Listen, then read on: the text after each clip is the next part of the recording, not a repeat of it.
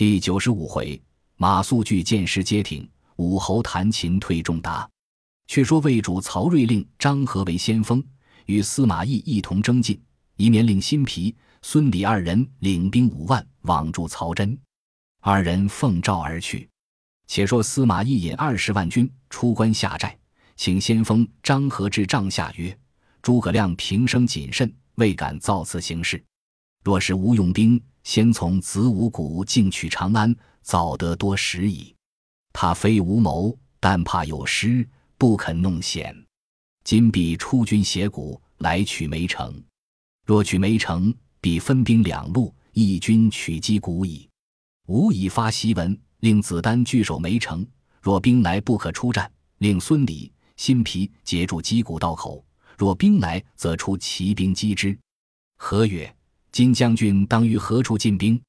亦曰：吾素知秦岭之西有一条路，地名街亭，旁有一城，名列柳城。此二处皆是汉中咽喉。诸葛亮妻子丹吾辈，定从此进。吾与汝进取街亭，望阳平关不远矣。亮若知吾断其街亭要路，绝其粮道，则陇西一境不能安守，必然连夜奔回汉中去也。彼若回动，吾提兵于小路击之，可得全胜；若不归时，吾却将诸出小路，尽皆累断，俱以兵守之。一月无粮，蜀兵皆饿死，亮必被吾擒矣。张合大悟，拜伏于地曰：“都督神算也。”一曰：“虽然如此，诸葛亮不比孟达，将军为先锋，不可轻进，当传与诸将，巡山西路。”远远哨探，如无伏兵，方可前进。若是待乎，必中诸葛亮之计。张合受计引军而行。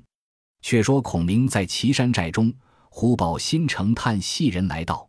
孔明急唤入问之，细作告曰：司马懿背道而行，八日已到新城。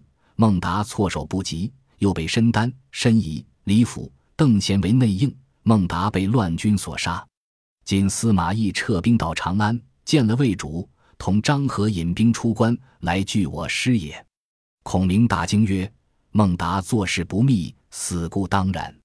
今司马懿出关，必取街亭，断无咽喉之路。”便问：“谁敢引兵去守街亭？”言未毕，参军马谡曰：“某愿往。”孔明曰：“街亭虽小，干系甚重。”倘街亭有失，吾大军皆休矣。汝虽深通谋略，此地奈无城郭，又无险阻，守之极难。素曰：“某自有熟读兵书，颇知兵法，其意街亭不能守耶？”孔明曰：“司马懿非等闲之辈，更有先锋张合，乃未知名将，恐汝不能敌之。”素曰：“休道司马懿、张合，便是曹睿亲来，有何惧哉？”若有差失，齐斩全家。孔明曰：“军中无戏言。”素曰：“愿立军令状。”孔明从之。素遂写了军令状呈上。孔明曰：“吾与汝二万五千精兵，再拨一员上将相助你去。”即唤王平吩咐曰：“吾素知汝平生谨慎，故特以此重任相托。如可小心谨守此地，下寨必当要道之处。”使贼兵急切不能偷过，安营既毕，变化四至八道地理形状图。本来我看，凡是商议停当而行，不可轻易。如所守无危，则是取长安第一功也。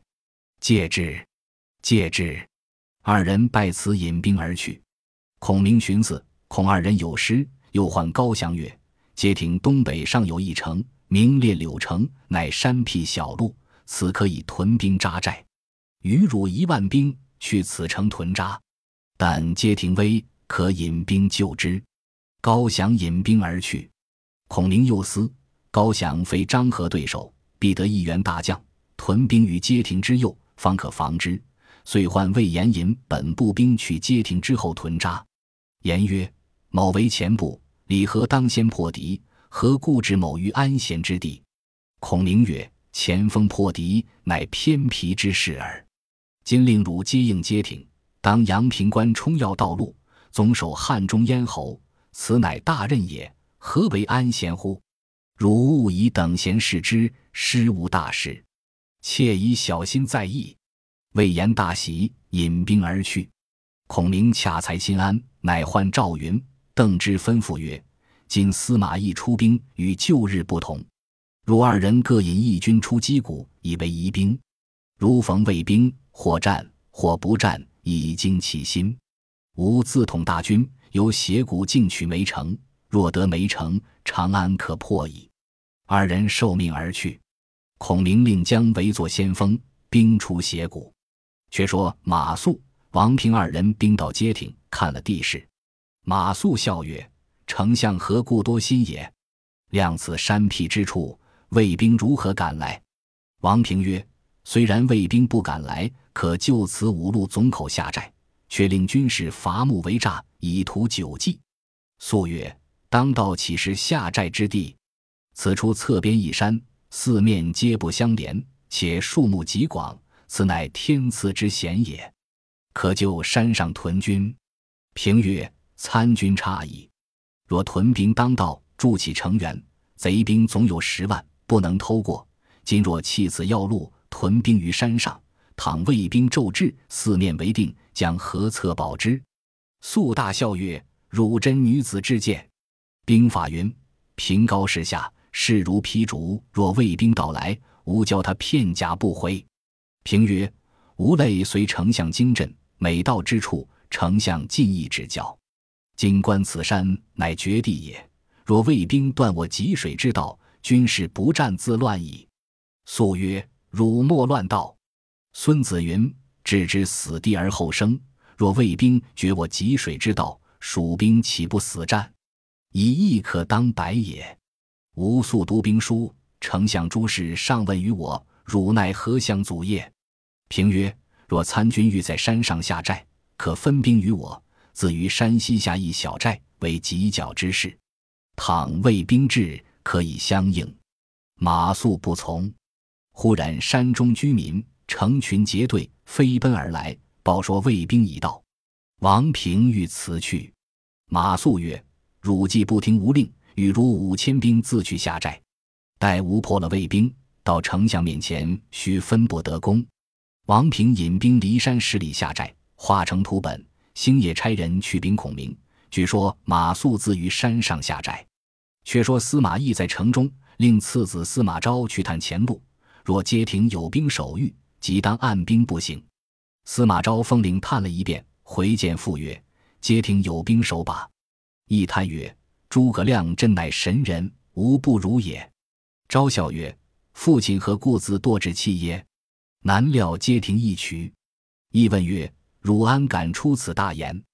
昭曰：“南亲自少见，当道并无寨栅，军皆屯于山上，故之可破也。”亦大喜曰：“若兵果在山上，乃天使无成功矣。”遂更换衣服，引百余骑亲自来看。是夜天晴月朗，直指山下，周围巡哨了一遍，方回。马谡在山上见之，大笑曰：“彼若有命，不来为山。”传令与诸将，躺兵来。只见山顶上红旗招动，即四面皆下。却说司马懿回到寨中，使人打听是何将引兵守街亭。回报曰：“乃马良之弟马谡也。”懿笑曰：“徒有虚名，乃庸才耳。孔明用如此人物，如何不误事？”又问。街亭左右别有军否？探马报曰：骊山十里有王平安营。一乃命张合引义军挡住王平来路，又令申丹、申仪引两路兵围山，先断了汲水道路，待蜀兵自乱，然后乘势击之。当夜调度已定。次日天明，张合引兵先往背后去了。司马懿大驱军马一拥而进，把山四面围定。马谡在山上看时，只见魏兵漫山遍野，旌旗队伍甚是严整。蜀兵见之，尽皆丧胆，不敢下山。马谡将红旗招动，军将你我相推，无一人敢动。肃大怒，自杀二将。众军惊惧，只得努力下山来冲卫兵。卫兵端然不动，蜀兵又退上山去。马谡见势不协，叫军紧守寨门，只等外应。却说王平见卫兵到，引军杀来，正与张合战有数十余合，平力穷势孤，只得退去。卫兵自辰时困至虚实，山上无水，军不得食，寨中大乱。嚷到半夜时分，山南蜀兵大开寨门，下山降魏。马谡禁止不住，司马懿又令人于盐山放火，山上蜀兵愈乱。马谡料守不住。只得驱残兵杀下山西逃奔，司马懿放条大路让过马谡，背后张合引兵追来，赶到三十余里，前面鼓角齐鸣，一彪军出，放过马谡，拦住张合，视之乃魏延也。延挥刀纵马，直取张合，合回军便走，延驱兵赶来，复夺街亭，赶到五十余里，一声喊起，两边伏兵齐出。左边司马懿，右边司马昭，却抄在魏延背后，把延困在该心。张合复来，三路兵合在一处，魏延左冲右突，不得脱身，折兵大半。正危急间，忽一彪军杀入，乃王平也。延大喜曰：“吾得生矣！”二将合兵一处，大杀一阵，魏兵方退。二将慌忙奔回寨时，营中皆是魏兵惊起。申丹、申仪从营中杀出，王平、魏延竟奔猎柳城来投高翔。此时高翔闻之，街亭有失，今起列柳城之兵前来救应。正欲言，平二人诉说前事。高翔曰：“不如今晚去劫魏寨，再赴街亭。”当时三人在山坡下商议已定。待天色将晚，兵分三路，魏延引兵先进，进到街亭。不见一人，心中大疑，未敢轻进，且伏在路口等候。忽见高翔兵到，二人共说魏兵不知在何处，正没理会，又不见王平兵到。忽然一声炮响，火光冲天，鼓起阵地，魏兵齐出，把魏延、高翔围在该心。二人往来冲突，不得脱身。忽听得山坡后喊声若雷。一彪军杀入，乃是王平救了高魏二人，竟奔猎柳城来。比及奔到城下时，城边早有一军杀到，其上大书“魏都督郭淮”字样。原来郭淮与曹真商议，恐司马懿得了全功，乃分淮来取街亭。闻知司马懿、张合成了此功，遂引兵进袭猎柳城。正遇三将大杀一阵，蜀兵伤者极多。魏延恐阳平关有失，慌与王平、高翔望阳平关来。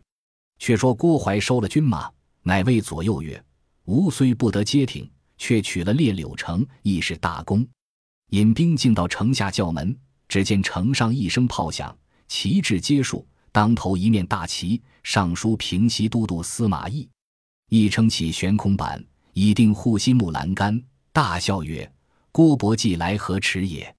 怀大惊曰：“众达神机，无不及也。”遂入城，相见已毕，亦曰：“今街亭已失，诸葛亮必走，公可速与子丹星夜追之。”郭淮从其言，出城而去。亦唤张合曰：“子丹、伯季恐无全获大功，故来取此城池。无非独欲成功，乃侥幸而已。无料魏延、王平、马谡。”高翔等辈，必先去据阳平关。吾若去取此关，诸葛亮必随后掩杀，终其计矣。兵法云：“归师勿掩，穷寇莫追。”如可从小路抄击鼓退兵，吾自引兵当斜谷之兵。若彼败走，不可相拒，只宜中途截住，蜀兵辎重，可进得也。张合受计，引兵一半去了。意下令。径取斜谷，由西城而进。西城虽山僻小县，乃蜀兵屯粮之所，有难安、天水、安定三郡总路。若得此城，三郡可复矣。于是司马懿留申丹、申仪守列柳城，自领大军往斜谷进发。却说孔明自令马谡等守街亭去后，犹豫不定。忽报王平使人送图本至，孔明唤入。左右呈上图本，孔明就文己上拆开视之，拍案大惊曰：“马谡无知，坑陷吾君矣！”左右问曰：“丞相何故失惊？”孔明曰：“吾观此图本，失却要路，占山为寨。倘魏兵大至，四面围合，断济水道路，不需二日，君自乱矣。若街亭有失，吾等安归？”长史杨仪进曰：“某虽不才，愿替马右偿回。”孔明将安营之法一一吩咐与杨仪，正待要行，忽报马到来，说：“街亭、列柳城尽皆失了。”孔明跌足长叹曰：“大事去矣，此吾之过也。”急唤关兴、张苞，吩咐曰：“汝二人各引三千精兵，投武功山小路而行。如遇魏兵，不可大击，只鼓噪呐喊，为疑兵精至，必当自走。”亦不可追，待军退尽，便投阳平关去。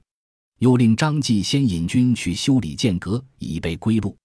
又密传号令，叫大军暗暗收拾行装，以备启程。又令马岱姜维断后，先伏于山谷中，待诸军退尽，方始收兵。又差心妇人，分路报与天水、南安、安定三郡官吏军民，皆入汉中。又遣新妇人到蓟县搬取姜维老母，送入汉中。孔明分拨已定，先引五千兵退去西城县搬运粮草。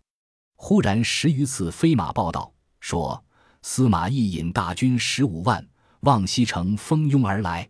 使孔明身边别无大将，只有一班文官，所引五千兵已分一半先运粮草去了，只剩二千五百军在城中。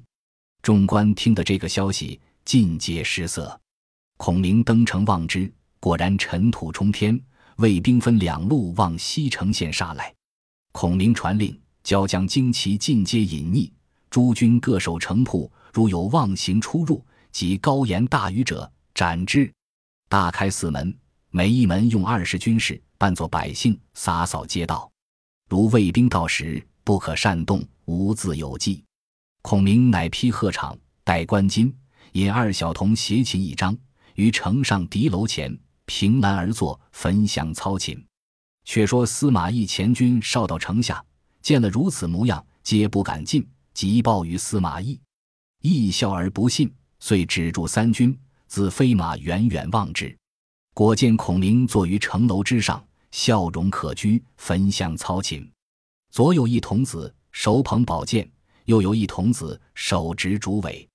城门内外有二十余百姓低头洒扫，旁若无人。一看必大疑，便到中军，叫后军做前军，前军做后军，望北山路而退。次子司马昭曰：“莫非诸葛亮无军，故作此态？”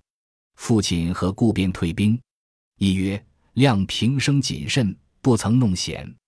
今大开城门，必有埋伏。我兵若进，终其计也。”汝辈启之，一速退。于是两路兵尽皆退去。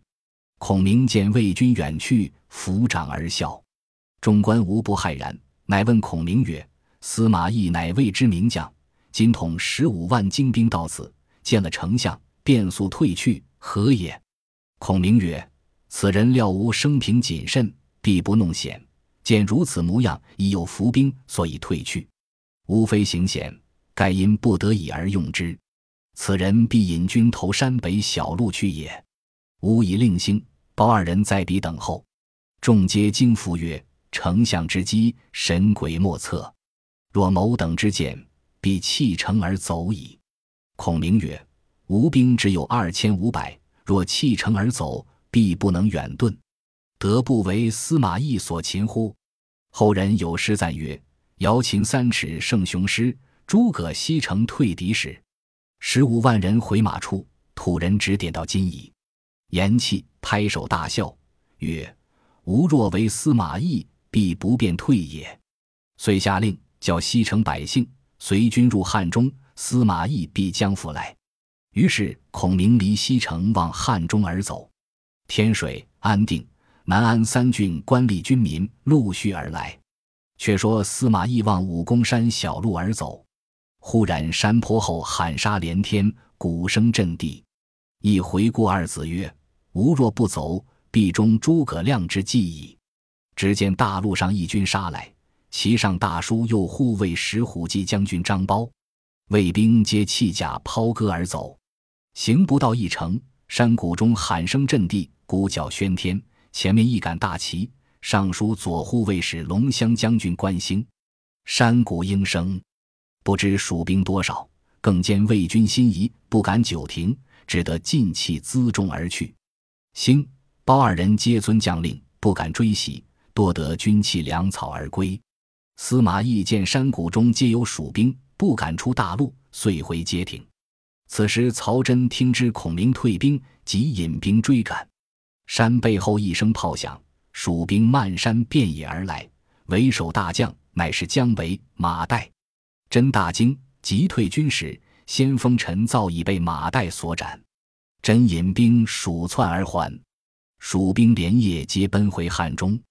却说赵云、邓芝伏兵于击鼓道中，闻孔明传令回军，云谓之曰：“魏军知无兵退，必然来追。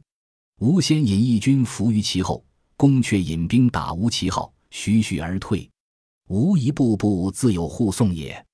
却说郭淮提兵再回击鼓道中，唤先锋苏瑜吩咐曰：“蜀将赵云英勇无敌，如可小心提防，彼军若退，必有计也。”苏瑜欣然曰：“都督若肯接应，某当生擒赵云。”遂引前部三千兵奔入击鼓，看看赶上蜀兵。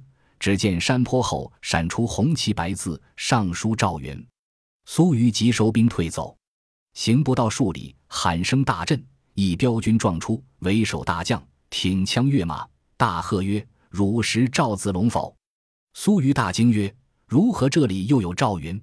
措手不及，被云一枪刺死于马下。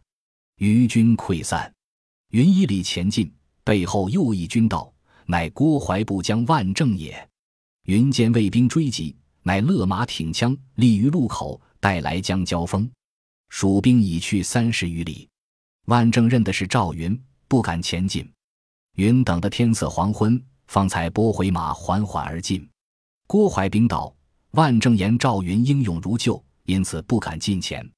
怀传令教军急赶，正令数百骑壮士赶来，行至一大林，忽听得背后大喝一声曰。赵子龙在此，惊得卫兵落马者百余人，余者皆越岭而去。万正勉强来敌，被云一箭射中盔缨，惊跌于剑中。云以枪指之曰：“吾饶汝性命回去，快叫郭淮赶来。”万正托命而回。云护送车仗人马往汉中而去，沿途并无遗失。曹真、郭淮复夺三郡，以为己功。却说司马懿分兵而进，此时蜀兵进回汉中去了。一引义军复到西城，因问夷下居民及山僻隐者，皆言孔明只有二千五百军在城中，又无武将，只有几个文官，别无埋伏。武功山小民告曰：关兴、张苞只各有三千军，转山呐喊，鼓噪惊追，又无别军，并不敢厮杀。亦悔之不及，仰天叹曰。吾不如孔明也，遂安抚了诸楚官民，引兵进还长安，朝见魏主。睿曰：“今日复得陇西诸郡，皆卿之功也。”亦奏曰：“今蜀兵皆在汉中，未尽剿灭。臣起大兵，并力收川，以报陛下。”睿大喜，另一即便兴兵。虎班内一人出奏曰：“臣有一计，足可定蜀降吴。”正是。蜀中将相方归国，魏帝君臣又逞谋，未知献祭者是谁？且看下文分解。本集播放完毕，感谢您的收听，喜欢请订阅加关注，主页有更多精彩内容。